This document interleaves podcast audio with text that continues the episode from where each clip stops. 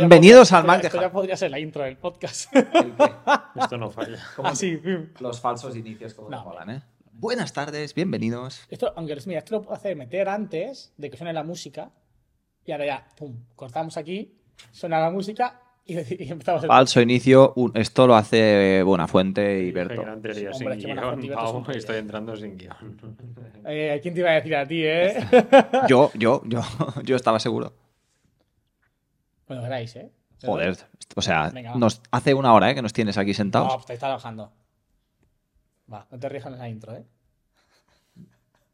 Yo me voy a enchufar cuando lo hayas hecho, porque si escucho me voy a reír. o te voy a cortar. Bueno, He, corta. he parado al Tour de Francia, así que ya podemos Va. Muy buenas, estás escuchando el podcast del Mac de Javi, un lugar donde yo, Javi Zaldívar, te hablaré sobre tecnología y creación de contenido. También puedes verme en YouTube o seguirme en mis diferentes redes sociales como arroba javipuerto10. ¡Comenzamos!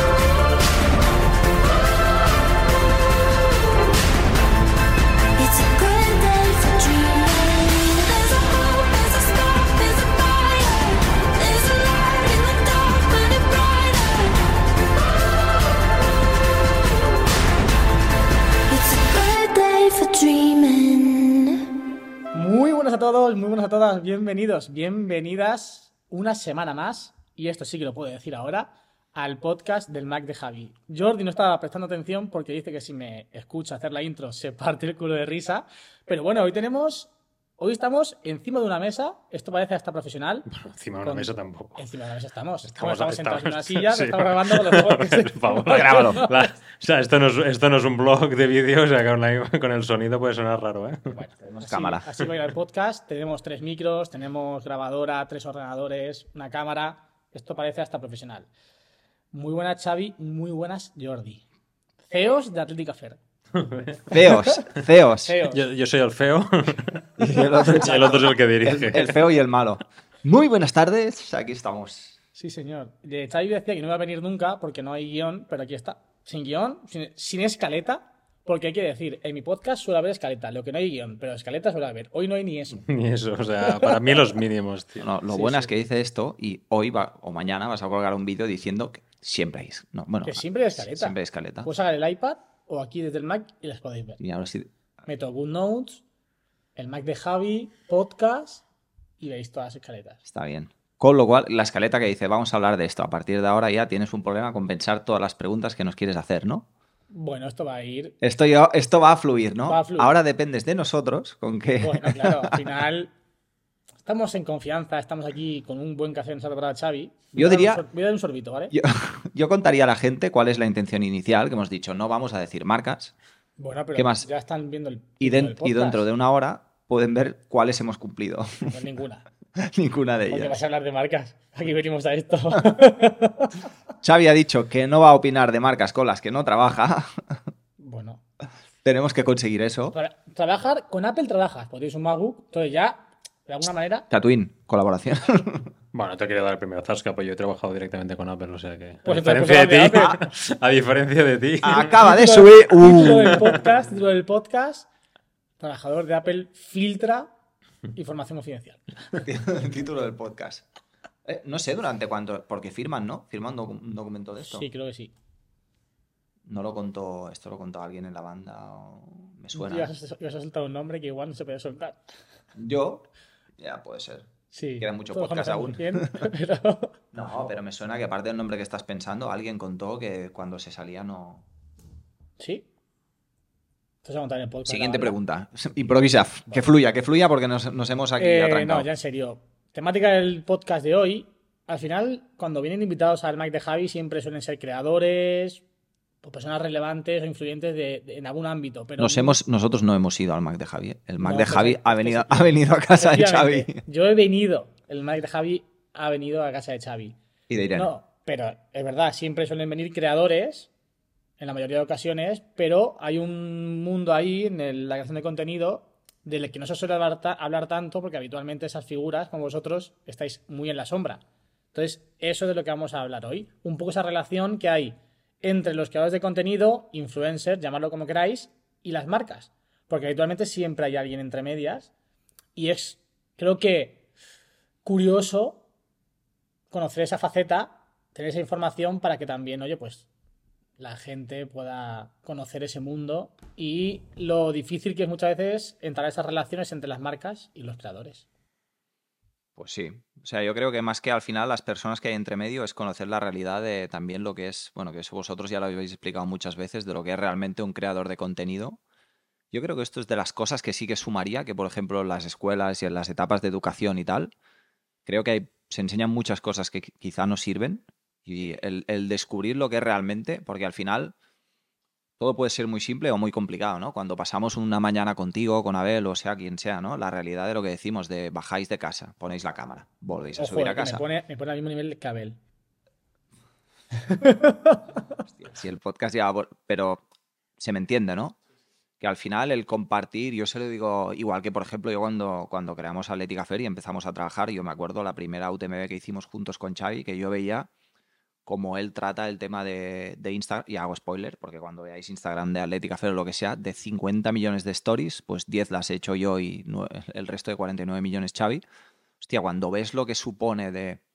Tú ves la foto y ves un texto, y la planificación que hay detrás de que haya esos textos, esas stories, esos...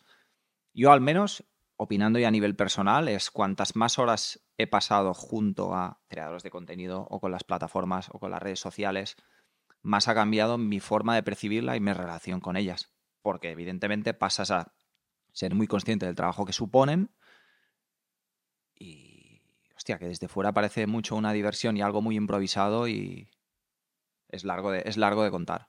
Sí, ahora en- entraremos en ello, pero primero contad qué es Atlética Fer. No voy a contar yo.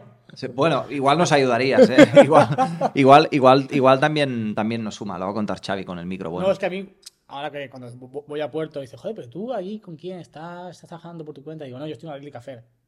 ¿Qué es Atlética Fer? bueno, eso también es bueno, porque si la gente de Puerto viendo las redes no lo entiende, es que está, lo hacemos a posta. Tenemos un plan de comunicación. Desde, desde el primer mes era un plan a cinco años donde la gente iría descubriendo lo que es. Porque es creación de contenido, es redes sociales. La es- forma corta de definirlo es una agencia de sports marketing. Y básicamente lo que hacemos es ayudamos a marcas del mundo del deporte o que, que, que quieran impactar al target o al mundo del deporte a crear campañas, sea de marketing o creación de contenido, aunque tampoco sería el foco, pero sobre todo a nivel de marketing y comunicación. ¿no? Es como las marcas impactan o enseñan sus productos a, a su target o las activaciones que hacemos durante carreras o durante cuando hacemos viajes.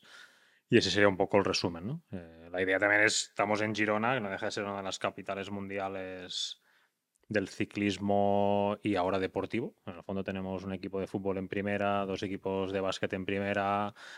Eh, ahora que estamos haciendo, que tú hayas grabado una cosa para nosotros, para el Tour de Francia femenino, que hemos contado 14 chicas del pelotón que viven en Girona. Eso no hay una ciudad en el mundo que te lo, que te lo tenga. Es que es 14 de 150, creo, chicas que van a salir en una semana del Tour viven en Girona. Es un 10%. Eh, tú imagínate eso en, en equipos de fútbol. Es como si en una ciudad tuvieras a, a lo mejor de lo mejor, al 10% de los mejores jugadores del mundo aquí.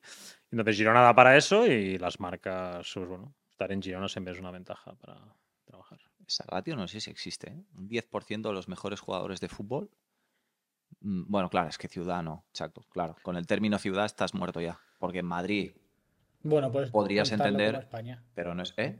No, pero España es país. Sí, pero Estamos hablando de Girona, como ciudad. una ciudad, una No, ciudad- no, no. Dentro de España, el 10%, el 10 de los mejores futbolistas salgan de una ciudad. Sí, pero aquí estamos hablando del mundo. O sea, de las mejores ciclistas del mundo, o que van a salir el pelotón, Y- 14 viven aquí. Bueno, imagina. Pues sí, dentro del. Y ni- cuando hacen que- la lista del Balón Ni de lo que tú has dicho que de, de los 100 primeros, 10 sean de. De la misma ciudad. de la misma ciudad. Es que es Y eso, esa es la ciudad que tenemos. Pequeña, ¿eh? Porque ah, de que no sepa ubicar Girona son 120.000 habitantes, 180, Sí. más o menos. Hace años la coña era que cabían todos en el Camp Nou, que éramos 95.000, y ahora sí, yo creo que es por ahí estaremos. Ahora que hemos venido Javi, yo y Nikias, pues son unos pocos más. Sumamos. 200.000 era, ¿no? No, no, lleg- no- no llegaba, no llegaba. 200 es Tarragona, que es de donde soy yo, y el día que lo miramos con Irene eh, éramos un poquito menos. Yo creo que 120 o así. Muy, O sea, imagínate. Muy menos, claro. O sea, muy lejos de 200.000 seguro. ¿eh? Girona, Girona, ¿eh? Si Ah, lo sí. miras. 100.000, 2018. Sí, Pues 100%. O sea, Dos puertos llanos. Dos tres. Pues. Y eso, y en el fondo nos dedicamos a eso, a ayudar a marcas deportivas. Y eso es lo que hacemos, intentamos. Efectivamente, efectivamente. Y también, bueno, eh, dentro de ayudar a marcas deportivas, porque bueno, es igual si lo escuchan lo enfocan de más, muchísimo al deporte, pero esas marcas también hacen muchas acciones que requieren entablar conversaciones, entablar contacto con creadores que no tienen por qué ser 100% dedicados al deporte. Abel es un ejemplo. Sí, más que las marcas, eso sí que, por ejemplo, es una visión que de las pocas o muchas que tuvimos claras desde el principio, es entender el deporte como algo muy transversal. Es decir, el deporte pues tiene puntos de conexión con la tecnología, con la gastronomía, con la salud. Entonces, entendiendo el deporte siempre como un concepto global, no solo el hecho de pues ciclismo, fútbol o em, es más, esto sí que es una cosa que a nivel de Atlética Fair ha ido evolucionando, que el primer año igual pues por conexiones o por sector o por estar en Girona, pues empezamos siendo muy puros con temas de trail, de ciclismo, muy de outdoor y sí que es un objetivo a nivel de empresa pues el ir Ampliando. ampliando un poco más el radio, no por nada en concreto, aunque si entráramos en materia pues a nivel empresarial, pues para no tener muy metido el foco solo en una cosa, pues por, por crisis de sector, también por, por oxigenar un poco la mente, ¿no? Porque si estás cada fin de semana, lo que decimos, creando cosas para marcas relacionado con el trail, también oxigenar un poco la mente y que el siguiente fin de semana pues te venga un evento de ciclismo o te venga un evento de baloncesto, también te, te ayuda un poco a, A cambiar el chip. bueno, al final lo que nos encanta es, es pasarlo bien y, y ayuda a eso. Pero como objetivo es eso. Al final es de- hubo un primer año pues muy enfocados en esto, un segundo año donde por distintos motivos se consiguió diversificar un poco más y la intención es que esto siga, siga pasando. Muy bien. Yo sobre todo me gustaría hoy hablar un poco de... Está Esa serio, relación- está serio. Está. ¿De qué está- quieres hablar? La, la conversación. Yo me estoy, me- estoy sorprendiendo. O sea, guion no habrá, pero. Y no sé si lo veréis por la cámara. Lo tengo todo en la cabeza. Pero no, no, estoy contento. No, no voy a romper este momento. No voy a romper este momento porque. Decía, me gustaría enfocarme en la relación que muy pocas veces se ve de entre la marca y el creador. Es decir, ya no tanto eh, la elección, sino por qué se elige a cada creador, a cada influencer, a cada persona en función de la marca. Porque al final, vosotros tenéis que acertar en el perfil que escogéis para que tanto la marca esté contenta con lo que hace el creador, como el creador también se sienta identificado, se sienta cómodo con la acción que estáis desarrollando. Que eso muchas veces, En un caso. a día de hoy, creo que es la parte más complicada a la hora de eh, comunicar. Pero Porque muchas- sí, te estás imaginando, yo creo, el caso muy ideal. O sea, yo te puedo decir que con Xavi, con los dos años que llevamos de Athletic, el haber podido escoger libremente, es decir, al final, tú cuando entras en una marca o es un proceso, no lo sé, desde cero, donde tú ya puedas empezar a influir, pero hostia, cuando entras con una marca, ellos ya tienen unos embajadores escogidos, aunque luego quieran, por Sí, ejemplo, pero tú al cambiar. final tienes también que eh, a la marca, no entiendo, decirles, este vale, pero este quizás no es tan apropiado por esto, por esto, por esto. Yo Mm. me refiero sobre todo al tema de, pongo un ejemplo muy básico, ¿no? Pero hay muchísimos influencers que en Instagram tienen un montón de seguidores, pero que luego realmente el impacto no es tan grande como el que inicialmente parece por tema comentarios. Pero son cosas... eh, Pero o es que sea, aquí, primero, primero que hay tres términos. Uno son los embajadores, el otro sí, los creadores de contenido y el otro son los influencers. Y depende para qué, cada uno puede tener... creador de contenido, No, para nada. Para nada. Para mí el influencer no, no tiene que crear nada quizá para la marca. Es decir, un influencer lo puedes ah, hacer hacer una campaña pagada para que la marca le impacte. Con un creador de contenido lo que hace es el doble juego de ayudar a crear un contenido quizá diferente en la marca, que la marca puede usar y que luego también impactas en las redes o la comunidad de ese creador de contenidos si desde el target. Pero para mí son dos cosas diferentes. Una cosa es un influencer puro, que podrían ser los actores de hace tiempo o lo que sea, y eso no ha cambiado mucho. Lo único es. Lo bueno que tiene el digital es que puedes microsegmentar mucho más, pero en el fondo Lo que estamos hablando de creadores de contenido, embajadores y tal, es que es más viejo que el TV. O sea, en el fondo es lo que se ha hecho toda la vida. Ahora lo que puedes es microsegmentar o hacer diferentes. Yo lo que creo que sí que hay un punto de diferencia aquí, que son con los creadores de contenido. Porque con los creadores de contenido ahora han adquirido una audiencia. O sea, quizá tú eres un filmmaker normal mm, y ahora tienes, aparte de eso, de tus habilidades como creador de contenido, aparte tienes una audiencia y como marcas o como agencias tenemos que detectar si eso puede ser chulo, ya no solo de impactar a tu comunidad, sino que el contenido que creas pueda ser interesante. Pero para mí los tres los tres tipos son muy diferenciados, lo que decía Jordi. O sea, tú puedes entrar a una marca y que ya tengas embajadores y tampoco los vas a cambiar. Te gusten o no te gusten, porque alguien los ha elegido, puede ser que haya X eh, meses o años de, contrato y tú tampoco entres a una marca para cambiar todo, o aunque no estés de acuerdo, sino para intentar ver qué puntos de mejora puedes tener. Entonces, aportar otro influencer o aportar un creador de contenido, llevártelo a hacer algo diferente de, pues mira, ¿no? Un punto de vista de una marca sponsoriza una carrera que básicamente son lonas y, y una comunicación más estática y después, bueno, pues me llevo un creador de contenido, un influencer, un embajador para hacer X. Depende qué parte te lleves, el contenido que harás para la marca es diferente. Y eso es lo que tú tienes que evaluar o saber vender a la marca, decir, pues a ti te interesa más eso. Curioso. El tema de influencer y, cre- y creador de contenido, quizás por el sitio por cómo me muevo yo. No, porque es lo que decimos, porque es que a vos, casi- porque casi se te juntan las dos cosas, porque tú tienes Eso la es muy habilidad. fácil. Broncano es un influencer y no crea contenido, se lo crean para él. O sea, pero en el fondo, cualquier cosa que toques seguramente eh, tiene mucha influencia y eso pasa con gente del mundo de la música, gente del mundo de la cultura, gente del mundo de la televisión. Ellos no dejan. hoy estábamos mirando Instagram de futbolistas con todo el tema del Inter de, de Miami y tal.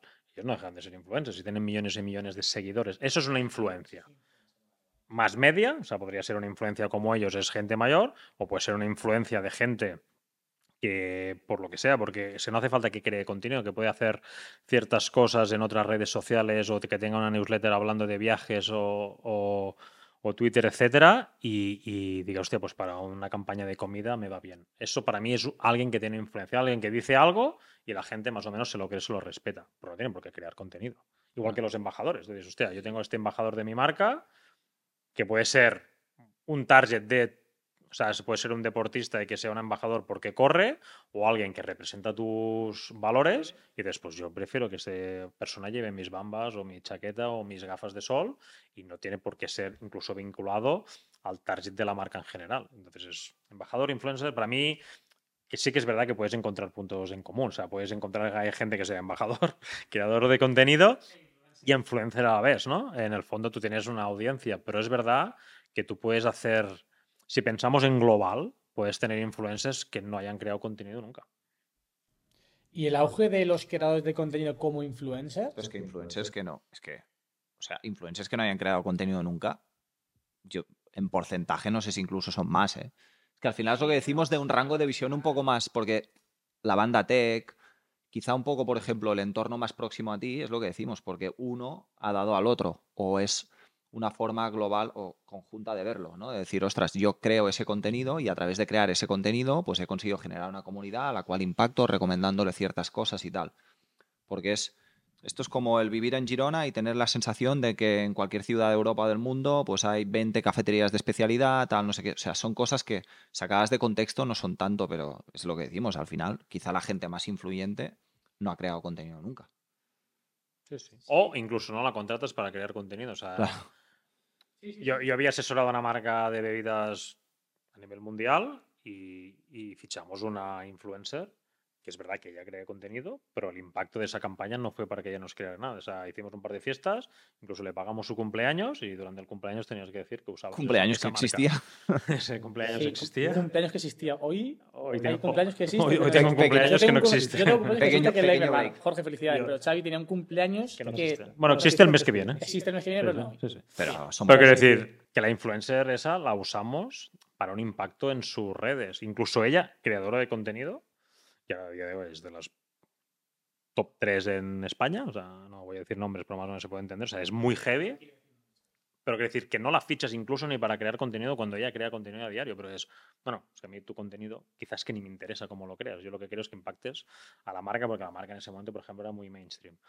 Pero que decir, hostia, es que se separa, aunque es verdad que los creadores y cada vez hay, una tendencia a generar esa comunidad, ¿no? Como, como creador de contenido, primero porque ya estás generando un contenido y, su, entonces haces que pueda ser que haya gente que le interese lo que creas y eso te crea una audiencia. Claro. O sea, al final, a nivel de Atlética Fair puede haber decisiones, o las marcas tienen momentos en que toman decisiones que para mí son las que dan sentido a pagar a ciertos profesionales. Es decir, Toyota, por ejemplo, pues cuatro, cinco, siete años atrás, tiene un CEO que dice, ostras, no somos una marca de coches, vamos a ser una marca de movilidad. Y esa decisión y la estrategia a desarrollar para tomar esa decisión es brutal. Entonces, igual son momentos, pero luego, por ejemplo, no es por quitar méritos, pero luego hay campañas y decisiones que no tienen tanto detrás, que al final una marca ya tiene su misión, visión y valores. Y un creador de contenido, un influencer, un embajador también tiene una descripción. Es decir, ostras, yo soy una marca de outdoor que baso mi producto en vincularlo con aventura. Pues al final, ostras, ¿qué busca esta marca? que tiene este perfil? De la categoría que sea, y es enlazar las cosas. Luego ya viene el decidir un punto más allá, ¿no? El decir, ostras, tú como marca estás siempre yendo a pescar en el mismo mar. Entonces tienes que ir a buscar otro sitio para tener otro tipo de peces. Pues, ¿Qué puedes buscar? Todo lo que puede rodear esa marca que a día de hoy no lo estás tratando. Por ejemplo, esto ahora está cambiando. am, si te fijas, se, está, se ha puesto demasiado, incluso ya demasiado de moda, se están haciendo pesaditos las colaboraciones entre marcas. O sea, lo que antes se hacía con creadores de contenido y o influencers, ahora las marcas lo hacen entre marcas. Es decir, hostia, yo ya impacto a esta comunidad, me interesa un poquito la de la otra, y esa zapatilla saca esa colaboración con una marca de gorras, o esa marca de gafas saca una colaboración con esa marca de ropa. Entonces, eso deja. Bueno, On lo sacó con Loef, o sea, ejemplos durante sí, sí, este no lo año sabemos. North Face sea, con Gucci. se han estirado a saco. Entonces, no dejan de ser influencers, ¿no? O sea, eso tiene una influencia, aunque sea una marca. Entonces, en el fondo, el término influencia es un tema que tú tengas un impacto positivo o negativo. Que eso es la otro debate que tenemos con las marcas o con algunas agencias que no se enteran absolutamente de nada. Es decir, tú una influencia. Corten. no, pues la influencia nunca A los que escuchen ¿Dónde el podcast. que una influencia siempre es positiva. O sea, yo veo ciertos foodies o ciertos restaurantes o grupos de alimentación que usan ciertos foodies gastronómicos o influencers gastronómicos que yo ya no voy. O sea, esa influencia es totalmente negativa. O sea, si tú invitas a esta persona, para mí tu comida o tu criterio es una mierda, por tanto no voy a ir. Entonces la influencia nunca ha sido solo positiva. Y eso también lo tienes que valorar. De si tú te alías con cierta gente, tú tienes que valorar que algo de negativo va a haber. Y lo estamos viendo en, en redes sociales como Twitter, que quizá hay mucho más hate que en Instagram. Tú tienes que valorar de es imposible que te asocies con una persona o con una marca o con lo que sea que tenga un 100% de influencia. Y eso también hay que saber analizarlo. De Sí. positiva. Entonces la gente se piensa, ¿influencer es positivo? No. O sea, un influencer te puede cargar tu marca. Porque realmente puede tener muchos más haters para ciertas cosas. Y yo, que me dedico al mundo de la gastronomía, lo veo. O sea, hay ya lo ves, ¿eh? que restaurantes son los que usan cierta gente y dices, "Buah, es que esto va a ser quinta gama o va a ser un restaurante muy mediocre, por tanto, no voy. Mm, ahí ahora nos puedes preguntar, ¿os ha pasado esto con alguna marca? Sí. ¿Cómo lo habéis gestionado? Pues no es fácil de dejar morir un contrato sin que pase nada, pero también se hace. También pasa. Eh, ¿Cómo ha venido? Porque según el tema de influencers, sí es cierto que hasta hace poco personas que influían no eran creadores de contenido. Pero ese auge de creadores de contenido que también influyen, ¿eso como a las, a las marcas? ¿Cómo les ha venido? ¿Cómo los han gestionado? ¿Y hasta qué punto les es positivo? Que alguien no solamente vaya porque es influyente, sino que también ese contenido que ellos crean, a la hora de controlarlo, decir que pueden decir que pueden que no. Eso cómo ha venido al sector un poco. Buah, eso es bueno, siempre hay polémica ¿eh? en este sector porque mm, en el fondo lo que hace entonces con las... o sea, el objetivo de una marca es vender. Eso va a empezar. O sea, te puedes dar a conocer, que sea, sabes, que aportes incluso, hay muchas marcas que pueden aportar cosas positivas al planeta, etcétera, pero una marca para poder invertir en influencer para poder seguir pagando a su gente, lo primero que tiene que hacer es vender. Eh, entonces, eso, ese debate del creador de contenido o de la persona influente entre estas marcas siempre genera incluso un mal rollo, porque en el fondo, ¿no? Si vamos a. si somos estrictos solo en marcas de deporte, hay mucha gente que es, las marcas de deporte tienen que apoyar solo a los atletas. Entonces, cuando tú apoyas, o sea, o la marca hace una campaña con un influencer que quizá a nivel, digamos, profesional de atleta no tiene esos resultados de ganar carreras, etcétera, siempre te llegan las críticas. Decir, ostras, en vez de dar soporte a este influencer o a este creador de contenido, ¿por qué no dais soporte a esos atletas? Y yo creo que ahí el mix ah, es el que tiene que saber gestionar la marca. Es decir, aportan cosas positivas que los creadores de contenido también te hagan cosas para tu marca. No solo tienes que dar a conocer a los atletas. O sea, un atleta está muy bien, pues que quizá en la meta ese atleta solo lo conoce o lo ve X personas y el influencer. Entonces, no es ni a ni B. O sea, yo creo que la buena política no es una decisión, sino son un poco que toques todas. Pero es verdad que esto hay mucho hater, ¿no? Y te ponen comentarios de, ah, y Jordi ha dicho el nombre de Abel, por tanto no lo podemos usar. Nosotros hicimos una campaña Perdón, con Abel. él y, porque creíamos, y sigo creyendo, que lo que hicimos con él estaba. O sea, que tenía todo el sentido del mundo, ¿no? Y en su vídeo colgó es, pues en vez de dar la marca X, en vez de dar soporte a Abel, ¿por qué no das soporte a los atletas? Y dices, pues que a nivel de atletas, si tienen los tres mejores trail runners del mundo. Entonces, primero infórmate antes de dejar ciertos comentarios, que también esta es la otra de las redes sociales, que todo el mundo comenta, es si ya están dando soporte y ayudan a los atletas, pues tampoco puedes tener a todos los atletas del mundo. Igual que tampoco puedes tener a todos los influencers, porque no los podrías pagar. Porque decir, ese mix, la marca le interesa llegar al atleta porque es el que, incluso si lo usas, ¿no? A los atletas ya no es solo para darle visibilidad, sino una de las cosas que también nos obsesiona un poco, que las marcas usen esos atletas para testar los productos. Entonces, la atleta tiene una función más allá que dar exposición al, al- al- proyecto. ¿no? Nosotros, ostras, con Alba Optics, cuando hemos sacado nuevos modelos, hostia, en el fondo, que tú lo dejes a antes testar a la gente y te diga, hostia, pues mira, en esta parte entra al aire o esto pesa un poco más. El atleta tiene que servir para eso, no solo para dar a conocer, sino para que tu producto sea muy, muy bueno o mejor. Y luego los creadores de contenido tienen que dar esa visión de explicar el producto de una forma diferente, porque no es lo mismo lo vas a usar tú, como Javi, que lo vas a a un atleta profesional. Entonces, por los dos puntos de vista, interesan a la gente, porque en el fondo quien lo compra suele ser más quien está más cerca de ti que quizá de los atletas, ¿no? Es decir, hay atletas que hacen cosas que nos motivan mucho, pero dices, pues que yo nunca voy a ir en bicicleta Claro. a Claro, o este sea, el nivel. hecho de impactar a una comunidad. Pero es un Sí. tema de, para mí la, la palabra es proporciones. Es decir, un atleta puede hacer cosas únicas que solo por el hecho de ser un atleta y ser profesional puede hacer, porque evidentemente para esto lo es. Con lo cual, pues inventándonos el porcentaje es 80% rendimiento deportivo y persona capaz de hacer cosas únicas y ese 20% quizá el hecho de ser consciente y comunicarlo para que el resto de gente podamos conocerlo, disfrutar desde dentro de lo que hace, bueno, el hecho de ser una persona conocido. Y en la otra posición es distinto. Es decir, tú no puedes hacer lo que hace Messi con un balón.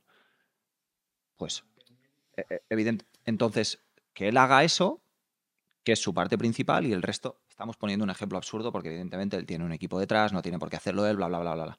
Pero en atletas o perfiles de otro nivel, al final es... Nosotros con, muchos atletas y tal, el- nuestro discurso es este. Es al final tú puedes hacer algo que solo lo puedes hacer tú. No hace falta que comuniques como una persona que no puede hacer eso y tiene que hacer otras cosas.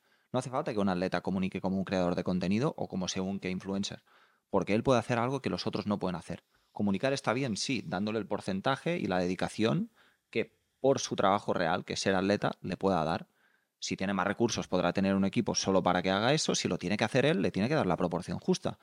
De que eso no le distraiga de los entrenos, de tal, de tal, de tal, de tal. Y no hace falta.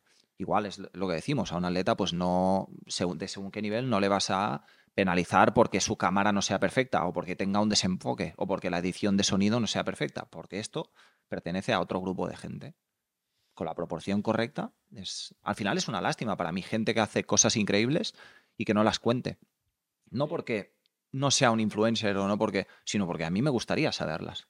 Entonces, y, yo creo que generación tras generación hay menos miedo a ese prototipo de atleta de no me voy a poner a hablar delante, o no sé, no sé qué opina Xavi en eso. Igual, Bueno, Yo creo que no solo es generacional, sino también aquí hay un tema de democratiza- democratización de, de la tecnología. Y eso también es algo que cada vez, o sea, en el futuro cada vez se está haciendo más pequeño. Es decir, yo cuando fundé Tendencias TV hace 20 años, joder, es que para subir un vídeo en streaming online, o sea, YouTube no era ni de Google. Entonces, o sea, que compra los servidores, mm, ¿sabes? Tardábamos toda una noche entera para subir un capítulo.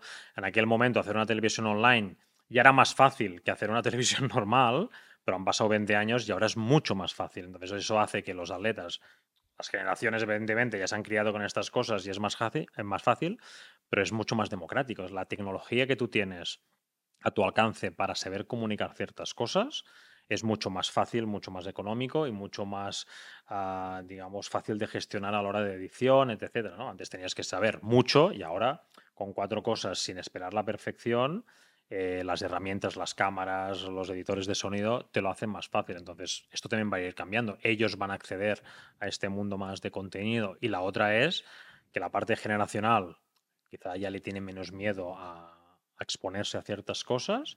Y la otra cosa es que estamos viendo a nivel de contenido es que la gente le mola más ver lo que está pasando dentro o su día a día que no solo la carrera en sí. Y tú tenemos ejemplos como un documental de Netflix de Fórmula 1 que la gente lo está viendo a más nivel que incluso las carreras, porque a la gente le mola más saber Mm.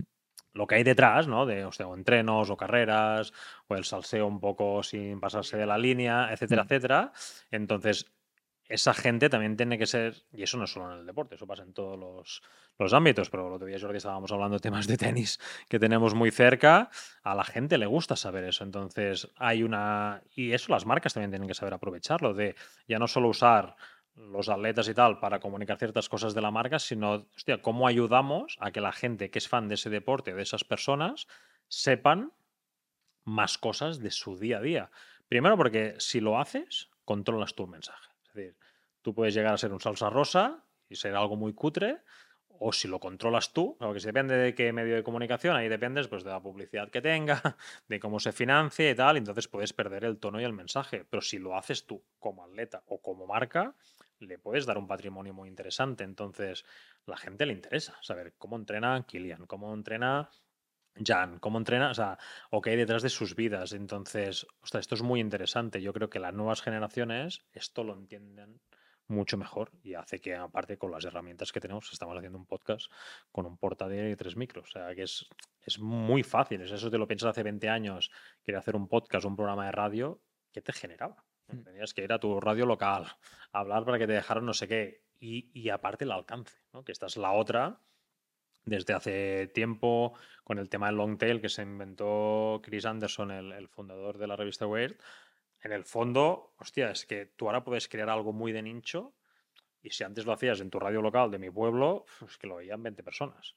Ahora puedes hacer algo muy de nicho y que lo siguen escuchando miles o millones de personas. Y eso hace, hostia, que entre que te cuesta menos hacerlo y que el impacto puede ser más interesante, porque los medios de comunicación, no nos engañemos, en el fondo impactan a la gente que impactan. Y ya está bien, porque hablan de cosas muy generales. Entonces, para ciertas marcas, exponerse ahí tiene un sentido. Y hay que hacerlo porque televisión, radios masivas, periódicos masivos, llegas a cierta gente y eso está muy bien. Pero luego hay el resto de gente. Yo no tengo ni la tele conectada a la antena, porque es que no miro la tele directamente. Entonces, si a mí se me quiere impactar, tienes que llegar a otros canales. Y aquí es donde entran estas microaudiencias de creadores de contenido, influencers, atletas, etcétera, que es muy interesante para hacer ciertas cosas. Pero es lo que decía Jordi, siempre está en el balance, no hay una fórmula mágica y hay momentos de marca. Hay marcas que están en momentos X que tienes que hacer cosas drásticas y hay marcas que están en momentos dulces que cualquier cosa que hace tiene una viralidad de la hostia. Entonces, también es mérito de los momentos y saber leerlos. Esto lo he dicho antes, eh, por ejemplo, con Abel. eh, A ver, al final He también. dicho el nombre y lo podemos usar, pero que no. Sí, tampoco sí, no, haría falta que se repita. Cualquier otra persona, ¿no? Eh, llevando unas zapatillas, llevando un reloj, llevando una sudadera, una camiseta. Hay mucha gente que hace ese tipo de deporte que no sigue a ese tipo de deportistas de élite y que ese deportista de élite no impacta en, esa, en ese público. Sin embargo, estos perfiles sí que impactan. Entonces, yo creo que también desde el punto de vista de aquellos que critican que se les dé ciertas cosas a personas que realmente no son deportistas de élite, tienen que tener en cuenta que lo hacen también porque al final la marca también tiene que vender en el público normal. La palabra es criticar, ya para empezar. Yo... Es que otro día, por ejemplo, con el tema de la velada pasó también, que una boxeadora criticó que la gente fuese a la velada a ver a, además lo hizo de una forma muy despectiva, a cuatro payasos pegarse. Para mí aquí está el tema. ¿eh? Y le saltó mucha gente, bueno, igual el rico millonario, porque dijo, no, es que un rico un millonario ha montado una velada a cuatro, viendo a cuatro payasos pegarse.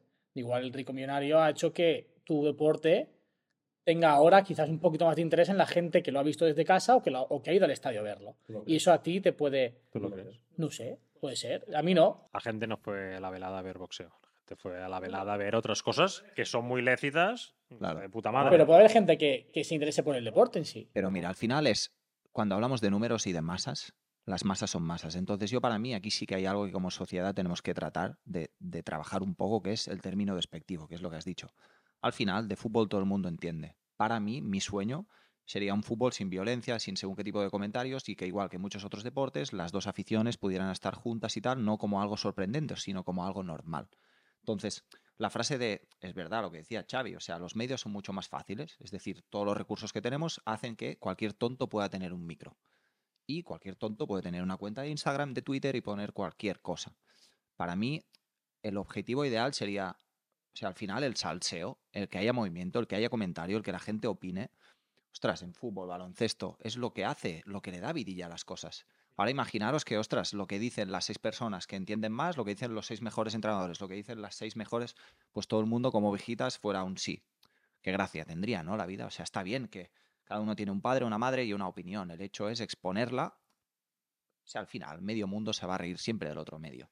Porque tenemos orígenes distintos, vivimos en, países distintos y igual, pues no sé, la opinión que yo tengo de llevar unas crocs, que el otro día lo decíamos, pues igual Xavi tiene una y yo tengo otra. No es que seguro que va a ser así. Y eso está bien y Twitter y las plataformas pues nos permiten ponerlo. Yo puedo hacer un tweet diciendo, ostras, las crocs no son prácticas. Y Xavi puede decir, las crocs son flipantes porque son frescas, tal, no sé qué. Y al final cada uno está dando su opinión. Yo creo que el objetivo como sociedad solo tendría que ser conseguir que eso se exprese de, un- de- de mejor forma. Pero al final es lo que decimos, somos tres en esta mesa, si opinamos sobre la velada, pues cada uno va a tener, aparte, es lo que decimos, cada uno tiene un padre y una madre y Xavi va a opinar de la velada con una formación, con una trayectoria y con un conocimiento, quizá más desde dentro o desde fuera, que le permite, al ver ese evento, que a nosotros nos pasa como empresa, por ejemplo, a veces nos vamos de eventos pensando, "Meh, esto y esto, y luego realmente llegas a casa y piensas, bueno, pero esto y esto, aparte de nosotros, que somos muy exigentes con nosotros mismos y el trabajo que hacemos, ¿quién lo habrá apreciado? ¿no? Porque al final, pues desde dentro, cuando montas eventos, cuando vas a eventos, por defecto profesional, miras ciertas cosas de logística, de inscripción, de no sé qué, de tal, tal. Si te fijas en cosas que el, Claro. el 99% no se Exacto. fija. Tú desde fuera te dejas llevar y a ver cómo va. Al final es eso, ¿no? Es. A Xavi no le gustan las... No, a Xavi le gustan las crocs, a ti no. no sé, no, a, mí, a mí sí que me gustan, no sé qué. Pero. Yo tengo crocs. ah. Ah, exacto, él dijo que tenía. Puedes probar. a mí me gustan. Son cómodas, son. Luego estéticamente cada uno elegirá lo que quiera, pero yo creo que son muy cómodas. Yo creo que le están haciendo un marketing muy chulo con el tema de, de los stickers que se pueden poner encima. el y otro día. Nikias tenía unas con un sticker de Bad Bunny. Sí, lo vi, lo vi. No, no, si hay, yo, vamos, con niños es alucinante. O sea, tienes todos los dibujos, tal, no sé qué. Total, el tema de las marcas. mm, bueno, es que el debate es, es el no acabar, ¿no? Pero el escoger, el no escoger atletas, las es que al final parte de eso. Incluso dentro, ¿no? El hecho de que el atleta que no está comunicando critique al que comunique, no sé qué. Es que esto forma parte del. Es que esto no va a desaparecer. Si es que, incluso en tu grupo de amigos. O sea, ¿qué pasa cuando no vienen dos a una cena? Sí, sí, sí. Es salseo. O sea, si nosotros tenemos un grupo que ya es eso, es, es- ya Solo que- sabes. Lo que pasa cuando Javi no entra en el podcast. Claro. Exacto. O sea, que, que esto está bien y que hay que vivirlo. A mí, ostras, yo cuando os escucho, ¿no? A veces algunos, eh, Víctor Abarca, que hace un rato ha salido su nombre, ¿no? De que por Twitter o por lo que sea lo pasará un poco más, más mal con ansiedad. Estas son las cosas que. Porque al final es esto, es estar expuesto. Y ostras, si quieres estar expuesto, esto va. A ver, el sueño es eso, ¿no? Sería que la gente lo haga de manera no despectiva. Pero igualmente, si tienes esa, sen- esa sensación. Han llamado Han al llamado a la puerta. ¿Viene un paquete de algo? no. Esto, esto lo vas a poder editar. Esto sale así, esto es natural, no pasa nada. Javi, Javi improvisando. Ahora tenemos exclusiva, va a entrar. Irene al podcast. Bueno, ha llamado, ha llamado desde abajo. Ahora se abre la puerta. Efecto de, efecto de sonido. Va, va a tardar un rato en llegar porque Xavi vive en una mansión. Dice que, dice que trae comida. Para el cumpleaños. Al Al cumpleaños de esta noche. Para el podcast. ¿Qué más? ¿Qué más quieres saber de marcas, creadores de contenido? Eh, He visto con guion ahora tendrías otra pregunta. no, sí, te lo voy a decir. Sa- Cuando yo llegué aquí a Girona, una de las cosas que. ¿Cuándo hace que estás en Girona? Enero. O sea, estamos en julio, febrero, marzo, siete abril, meses, mayo, siete junio. meses. Siete meses va a ser ahora. A ver. Sí, siete meses ya. ¿Qué te sorprendió? ¿Qué- No, no, no. Que a mí me disteis consejos a la hora, yo como perfil de creador, a la hora de que mi imagen de cara a las marcas sea más atractiva, mi forma de comunicar, incluso de cara a mi comunidad. Sí. ¿Qué cosas, ya sea de forma personal o profesional, recomendáis a la gente que haga a Ya, creadores? pero en general, sin conocerlos. Sí, a ciertos, o sea, cosas básicas que vosotros consideráis, no sé. O si queréis conmigo, no sé, si queréis, No, si queréis pero hacer aquí de. aquí, de no, no, coach, pero o- aquí al Ahora, final. van- ahora- ahora va a entrar gritando, ¿sabes? Ahora va a entrar gritando, qué calor que hace. Esa bici me gusta mucho, ¿eh? Bueno, porque es eléctrica y no es pedaleado. Aquí tenéis a Irene en directo. Bueno, También te ha gustado el ejemplo de bici eléctrica que está más cerca de moto que de bici eléctrica. También Bueno, a ver, pues un poco mi perfil. Suelta la marca, haz un poco Canyon. de... Exacto. Que me- mande- que me mande una de esas. Promoció, promoció. Fes promoció. La van a ver en, en un vídeo. Irene no ha- sé ha si venido a hablar de su libro. o no. La usamos en una carrera de gravel y se puede decir que va muy rápido porque no la podía seguir. no, a mí me ha dicho Irene ni que cuando, sube, cuando subís a casa te deja atrás muy fácil. Hombre, yo con mi eléctrica incluso, o sea, ya no con la normal, si no la, no la sigo ni con la eléctrica mía. mae, Esa es la que yo quiero, esa es la que a mí me viene bien. Sí. esto de esto. O sea, la pregunta que haces al final aplicándolo. Aparte que volvemos a lo mismo. O sea, Xavi te va a decir su opinión. Igual para los creadores de contenido, el, el, el contenido que le gusta ver en televisión. O yo te puedo decir el mío. O sea, es que no. No, así algo general. No sé. O, o lo hacemos al revés. De los consejos que te hemos dado, ¿han funcionado o no? Ah, no lo sé, todavía es pronto para Hombre, saberlo. Javi, vistes mejor, eso está claro. He visto igual que siempre. aportando fuerte, ¿eh? Mm, mejor. Ahora vistes mejor.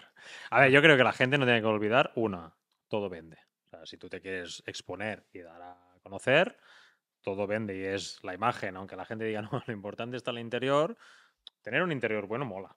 Y lo que decía Jordi, que no haya críticas o que no haya ciertas cosas, o que seas buena persona, suma puntos. Pero en el fondo, el packaging ayuda siempre. Entonces, son cosas a, tener en cuenta, ¿no? Y aparte, yo creo que las marcas, y más en un futuro, las marcas se tienen que empezar a mojar. Entonces, el mundo está como está. ah, Hoy comiendo hablábamos de ciertas cosas de política que no vamos a entrar ahora, pero el mundo está como está. El mundo tiene problemas, la sociedad tiene problemas y las marcas, lo que decía, cuando ahora las marcas usan las colaboraciones entre ellas para impactar a su audiencia, no solo lo tienen que usar para darse a conocer a otras marcas, sino que yo creo que hay marcas que tienen que empezar a mojarse para hacer un mundo mejor. Que hay marcas que ya lo están haciendo muy bien, como puede ser Patagonia, por ejemplo, pero es que las marcas se van a tener que... pues ya- ahora ya no es una elección de marketing o una elección de filosofía, que creo que es lo que hay ahora. Yo creo que va a tener que pasar, las marcas se van a tener que mojar, porque si no va a haber- una audiencia que nunca las va a comprar. Porque tú, las marcas que te pones, o sea, comprar algo es una elección. O sea, comprar o no comprarlo. Entonces, esa elección ya no va a ser es me gusta, no me gusta, me queda bien, no me queda bien. Eso siempre va a ser. O sea, tampoco seamos tontos y decir, no, la estética no va a ser importante. Pero va a ser algunas de, aparte de que me gusta, los valores que hay detrás y lo que se moja. Entonces, se van a tener que mojar en política, se van a tener que mojar con el cambio climático, se van a tener que mojar, van a tener que coger algo con lo que mojarse. Entonces, igual con los creadores de contenido, la imagen que tú transmites va a contar para generar más audiencia, para que te vean, etcétera. Entonces, yo creo que la gente, una, tiene que ser auténtica y, y tiene que entender que cuando te expones, pues estás dando Pues te un expones. mensaje.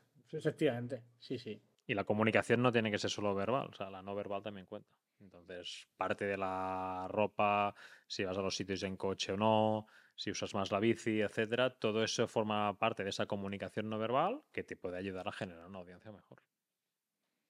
Me tengo que comprar una bici.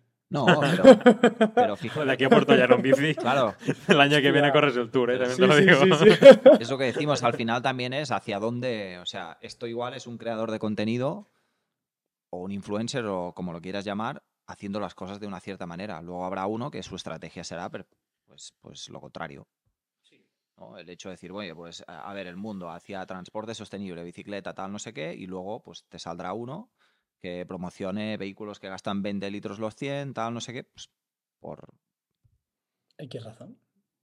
Exacto. A nosotros nos pilla muy lejos, pero él tendrá su... O igual no, ¿eh? Igual sencillamente su tonto que... Pero es una realidad, es sus gustos y Exacto. si eres auténtico, pues siguen habiendo marcas que son para este tipo de gente. Entonces, O sea, hay cosas que a nosotros nos como el pilla. tabaco, ¿no? Claro. Hay gente que fuma y hay gente que no fuma. Nuestro Exacto. entorno no fuma nadie, entonces las marcas de tabaco entiendo que, que quieren seguir impactando hacia, hacia, hacia gente, ¿no? Entonces, es lo que hay. Vale, de las últimas. em, si tuvieseis una marca, mesa, si ¿eh? tuvieseis una marca, las- Sí, o imaginaros también como Atlética Fair, tenemos muchas una marca, veces, exacto, Atlética Fair. es una, más una empresa, una marca. Bueno, sí, pero Igual es marca. danos, danos tiempo. Tienes tres pegatinas de Atlética Fair en el portátil. Sí. La marca. De momento ser somos la... Tres, ¿no? No voy a cerrar por si acaso se me cierra la grabación a mí. Sí. No, no, no ¿Hay sería tres o cuatro? Cuatro. Cuatro. Y su aire y, su- y camiseta, No, qué coño. Cinco. para que veas. Cinco. Todas, todas, Todas. las que tenemos. Em, Si fuésemos una los marca. tres factores para elegir a un creador de contenido. Para Tre- vosotros. O sea, tienen que ser tres. No pueden ser dos, no puede tres, ser pues uno. Si quieres cinco, pues cinco. Tres mínimo. Claro, pues que depende de la situación, porque al final hay cosas bajando a la realidad, a lo que nos encontramos. Tres embajadores. O sea, al final el principal Que es. tú, una persona que tú, imagínate, con la sudadera Sí, pero vamos a que bajar. tenemos, Sí. Pero bájalo a la realidad, no el caso que te imaginas. Es- al final es. Nosotros te puedo ordenar por tres por decir en qué nos basamos. Al final, las campañas tienen un presupuesto, un timing. bueno, un luego- poco, no, un poco lo que ha dicho, lo que ha dicho Xavi era ahora. Al final, la tendencia nos lleva a que las marcas se tienen que posicionar, se tienen que mojar y cada vez están más claros ciertos perfiles. Para vosotros, si queréis que unos perfiles se asocien a vuestra marca, a Atlética Fair, O sea, Irene ha venido aquí, nos ha enchufado tres minis de jamón, que es algo muy estándar, y ella se está zampando. un cinnamon un roll. roll que nos ha faltado el respeto a todo el podcast, ¿eh?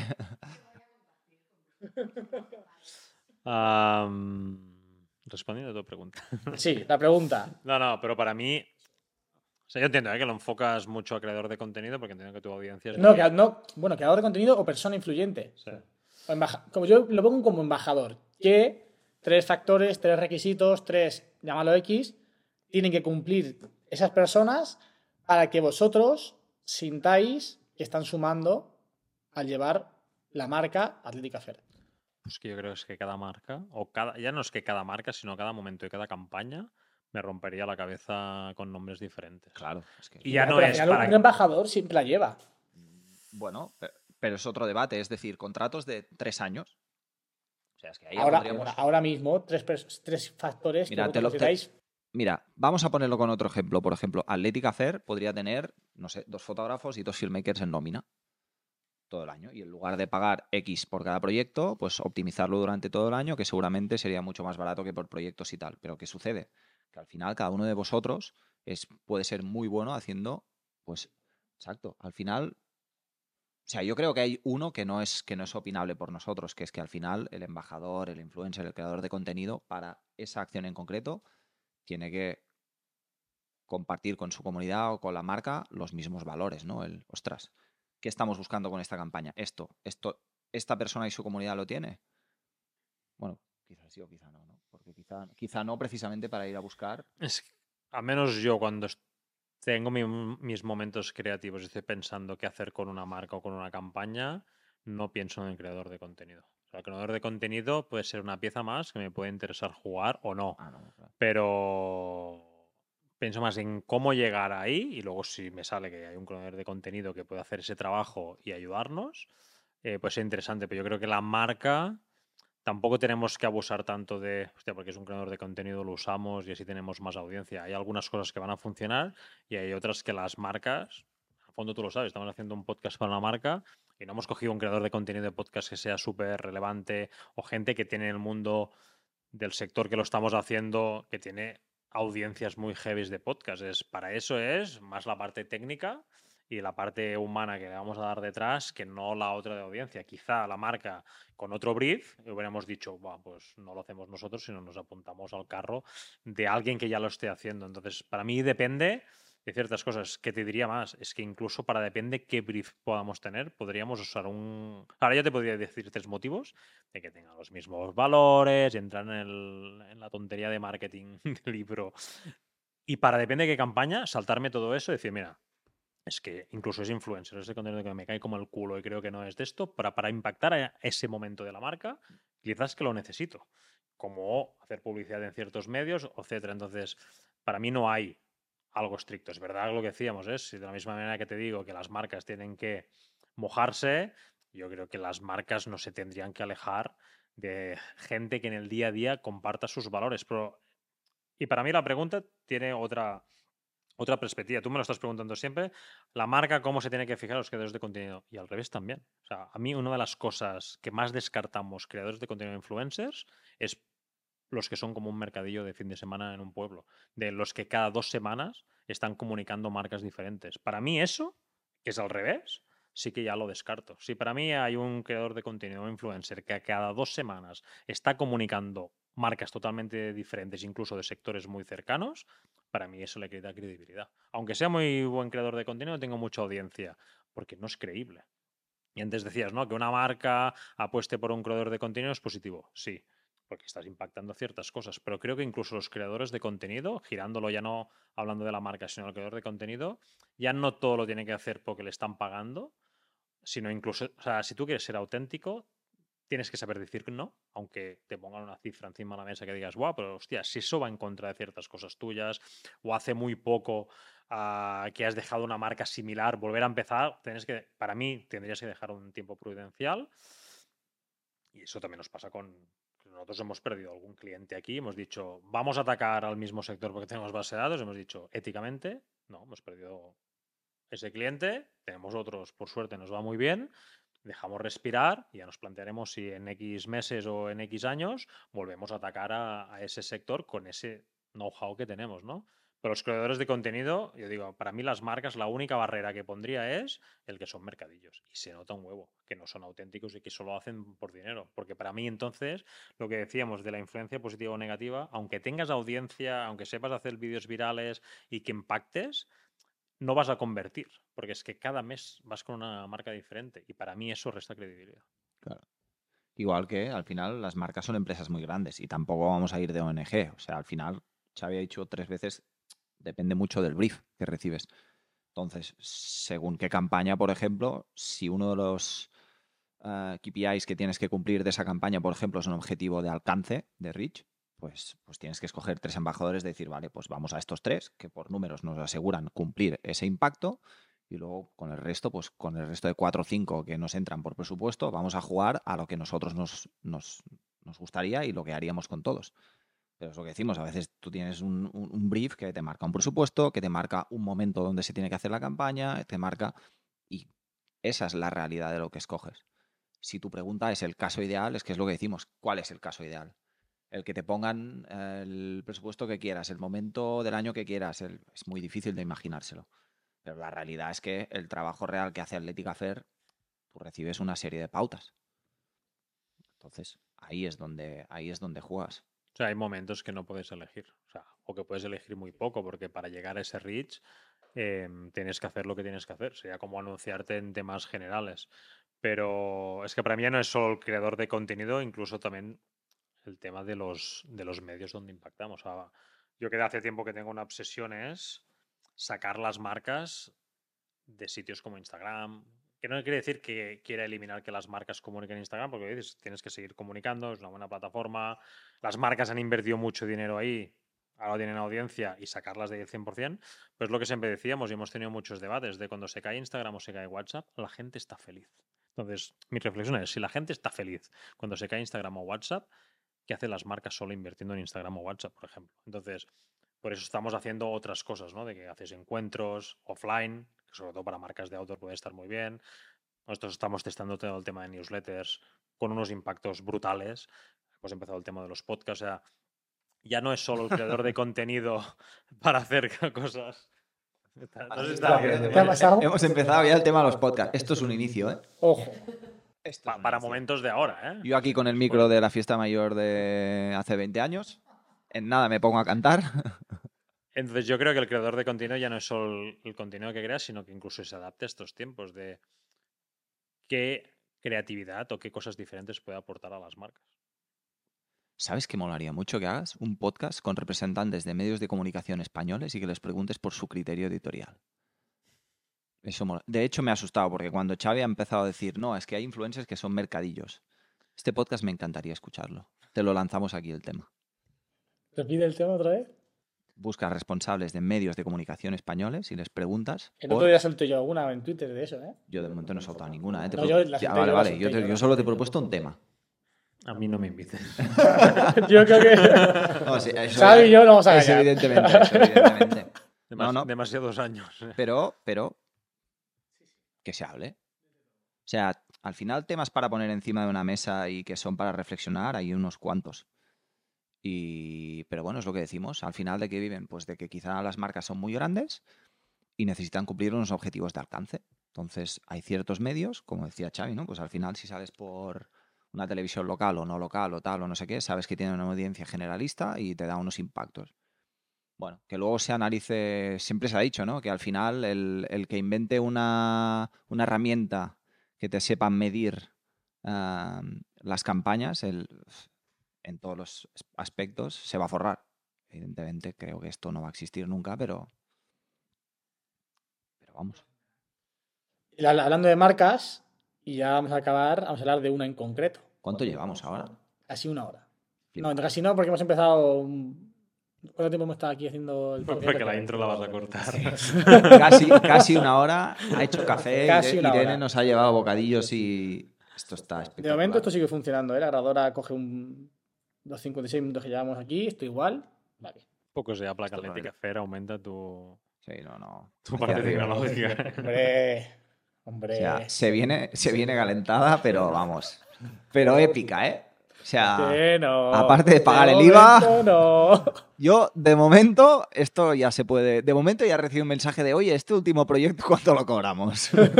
esto ya suena a inversión, ¿eh? me tengo que comprar un micro. Va, No, hablando de marcas. hablando de una marca. Una.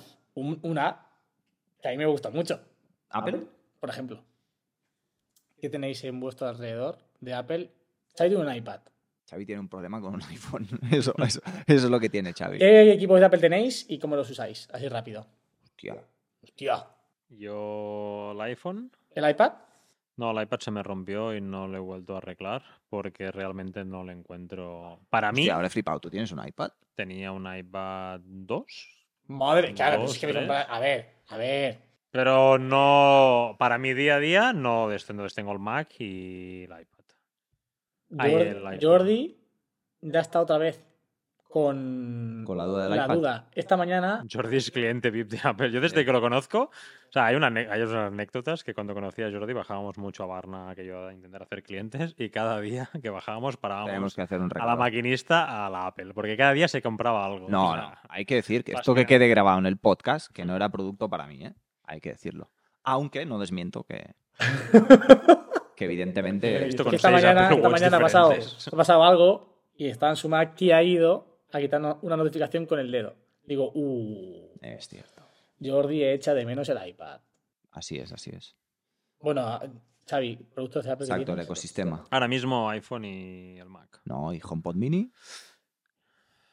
Sí, hay un HomePod Mini ahí. Tampoco me... ¿Sabes qué pasa?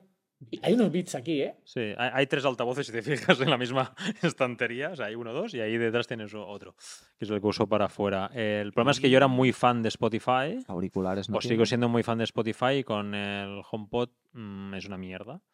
Y me da pereza pasarme a Apple Music.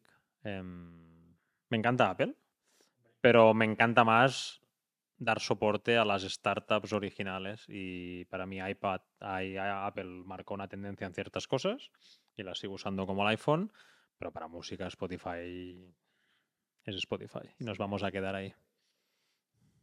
Entonces, por eso el HomePod Y no me- AirPods sí tienes, ¿no? No, No, no, yo ahora tenía la duda, pero va con cable. Va con no, cable. voy con cable. Con cable, Sí. siempre. Sí.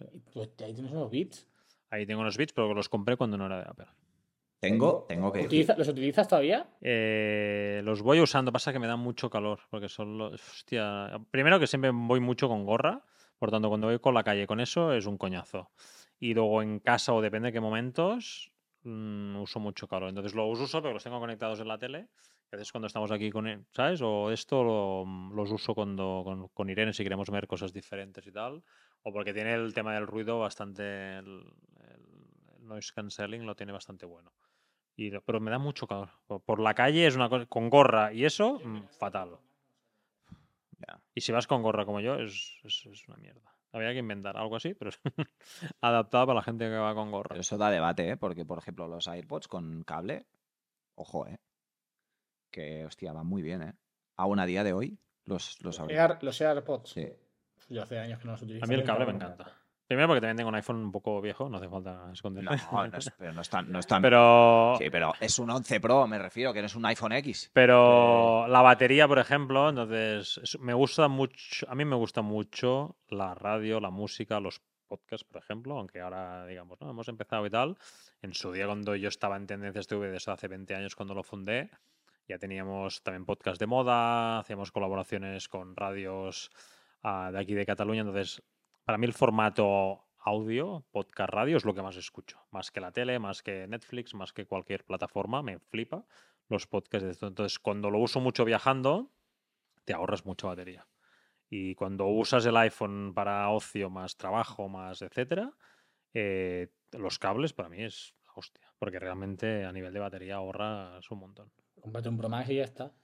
Pero igualmente usas más batería, entonces depende de lo que tienes que usar. Un cable. Bueno, y son dos cosas que tienes que vigilar. Tienes que vigilar la carga de los, Mm. de la, de los, de los, AirPods, los del teléfono. O sea, evidentemente estás pendiente. Yo, Nuria, en la oficina y tal, es que usan, bueno, todos van con cable. También es lo que decimos.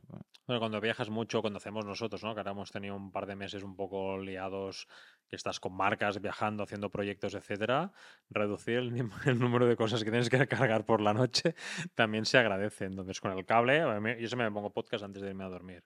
Entonces, lo que dices si tienes que estar pendiente de carga eso, pues carga el iPhone, no sé qué, tal. Lo único que me jode es que con el cable no puedo cargar el iPhone y el cable a la vez, porque como ahora han sacado el mini jack, Mm. ya no existe. Es verdad que si ahora me voy a dormir con un podcast, no puedo cargarlo al mismo tiempo que antes sí. Ah, sí. Entonces es un fallo de. Eso con uno nuevo sí podrías. Porque enchufas el Max 6 por aquí y el Sí, otra por aquí. tienes que tener el Sí. al- no, no, Xavi, no. no.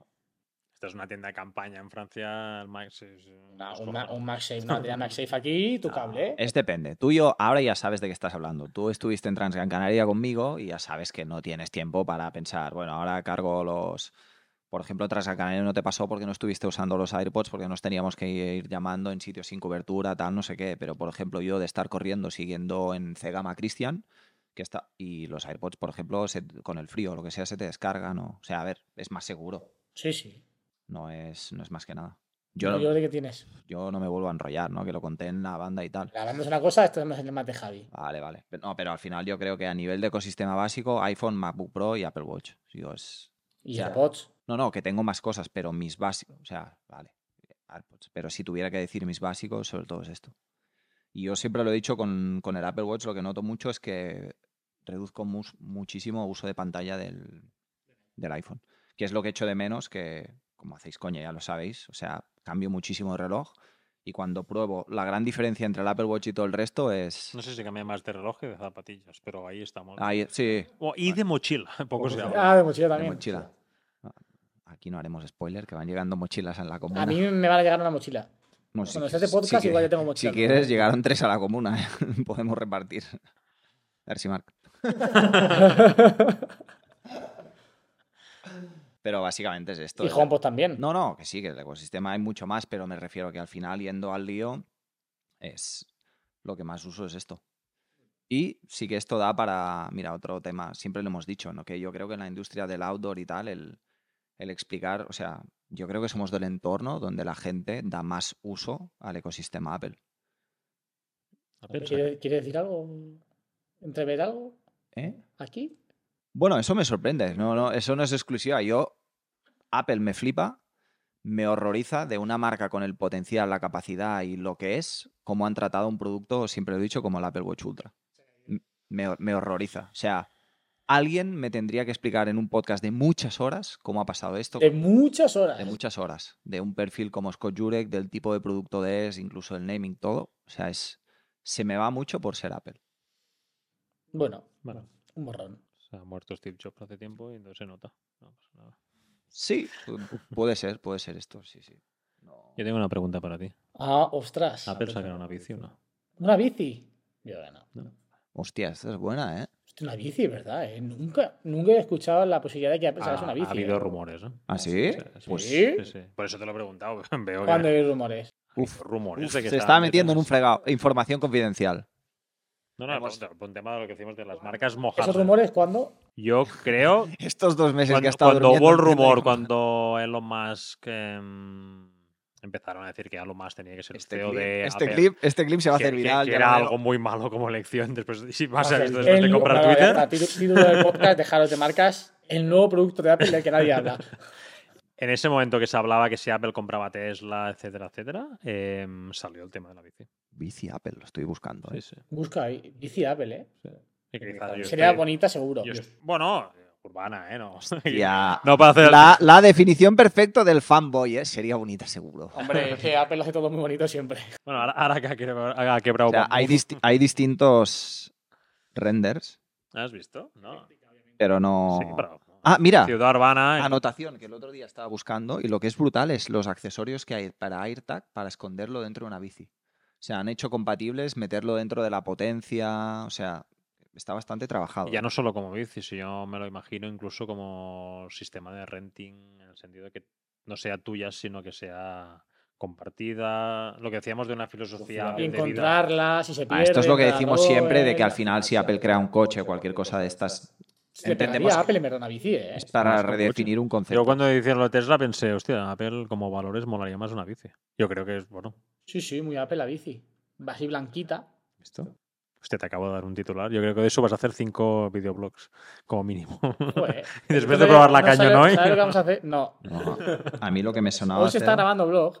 Entonces, ahora cuando cortemos el podcast, esto lo vas a decir en el blog. Esto- Y va a ser el título del vídeo. Corte. Hostia, no, pero en- al menos ¿Estás encontrando algo? no, no. No, no, sí, ya te- bueno, a ver. Yo. No hay que repetirse en cuál era tu trabajo antes, pero vamos, estabas todo el día siguiendo rumores. Perfecto. Aquí entra todo el mundo, ¿eh? Irene, tu madre, el podcast. Mira, esta, esta, esta idea es tan loca como increíble. La bici eléctrica de Apple. Bueno, si te llaman, se corta la grabación. Esto es En bueno. notas de voz, sí. Sí, pues esto es importante. Saber. En QuickTime, no. Eso te pasa por tener el iPhone vinculado al Mac, cosa que no tengo yo. Está un tip. Pero lo he, o sea, lo he cogido rápido.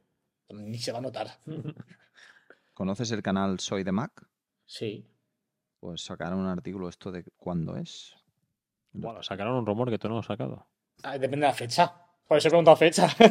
No, yo, yo te lo dije, yo lo, yo lo leí hace muchos años. Bueno, muchos años, a ver. ¿Dos? Yo ni había nacido. ¿Dos? ¿Dos? ¿Cuándo? El rumor de que Apple compraba Tesla sí que lo oíste. Ah, vale. Sí, pero esto Mola. sí que hace nada. No. Relativamente nada. Bueno, ante- antes de que el pavo este comprara Twitter. Eso, Y la liara parda. Joder. de, este- de la nueva plataforma no hablamos. ¿eh? ¿Threads? Yo estoy ya. ¿Tú estás en Threads? ¿Ya te has borrado o no? No lo puedo borrar por mitad de Instagram. La lío- Ahí sí que la lío bien. No puedo, no puedo ver la fecha. Puedes cortar ¿eh? cuando quieras. A ver si tengo que repetirme en el videoblog. Sí, si te tiene que hacer. Ya está, se te ha hecho corto, largo. Se ha hecho corto. Habrá que hacer otro. Habrá que hacer O otro. habrá que hacer un podcast. O habrá que hacer un podcast. Un podcast me refiero a un. Xavi ha dicho que esto ya ha empezado. Ha sido. Esto. sí, yo la- de gusta. Apple, esto ya ha Bueno, empezado. a ver, para la marca estamos haciendo un podcast de En el blog ha dicho seis que se, va, a- capítulos. que se va a convertir en el estudio oficial de podcast. Esto. Hombre, mientras que Girona esté a 42 grados, Sí. créeme que esta oficina da Tenemos, para juego. tenemos que ver el micro este si nos da el juego en la oficina. Si lo salva. ¿Pero Tiene No, pinta. yo creo que los podcasts van a ser nocturnos en la terraza. Tampoco está Eh, mal. los de verano. un- ¿cómo, ¿Cómo es esa bebida que dices que me va a gustar, que lleva alcohol? Ah, Pues eso. Publicidad gratis. La Irana. Irene se está descojonada. ¿La conoces o no? Esto lo diremos fuera de podcast, que si no ahora nos alargaremos. A despediros. No, la intro. Ah, no, claro. Intro, si la intro ya la he hecho, No, la será intro sí, otro. pero no haces ninguna salida en plan espectacular. Que lo de siempre. ¿eh? Javi, Javi, ay, Xavi va a cortar. Xavi ha salido. Muy bien. Eh, Spam, Atlética Fair, ¿no? Bueno, O no. tú también. De Cycling Culture. Eso. poco se habla. Poco se habla. Tiene más seguidores que yo, bastante más. Ahora te iba a decir, a ver, a ver, a ver. Con números, eso está bien. Girona no tiene 200.000, tiene 100.000 Ni al- seguidores. Ni alter ego de Cycling Cultures. No, si la gente quiere ver lo que hacemos, pues Atlética Fair. Y si no, que se vaya si no, a la también, playa que hace calor. calor. Claro, y que nos verán más, Y nos si no, escucharán también. más, ¿eh? Y si no, también. Y si no, también. Familia, Atlética muchas gracias por escucharnos, por compartir este ratito de charla con nosotros. Y nos escuchamos la semana que viene con más y mejor. Bici Apple. ¿Qué has dicho? Bici Apple. Sí. Adiós.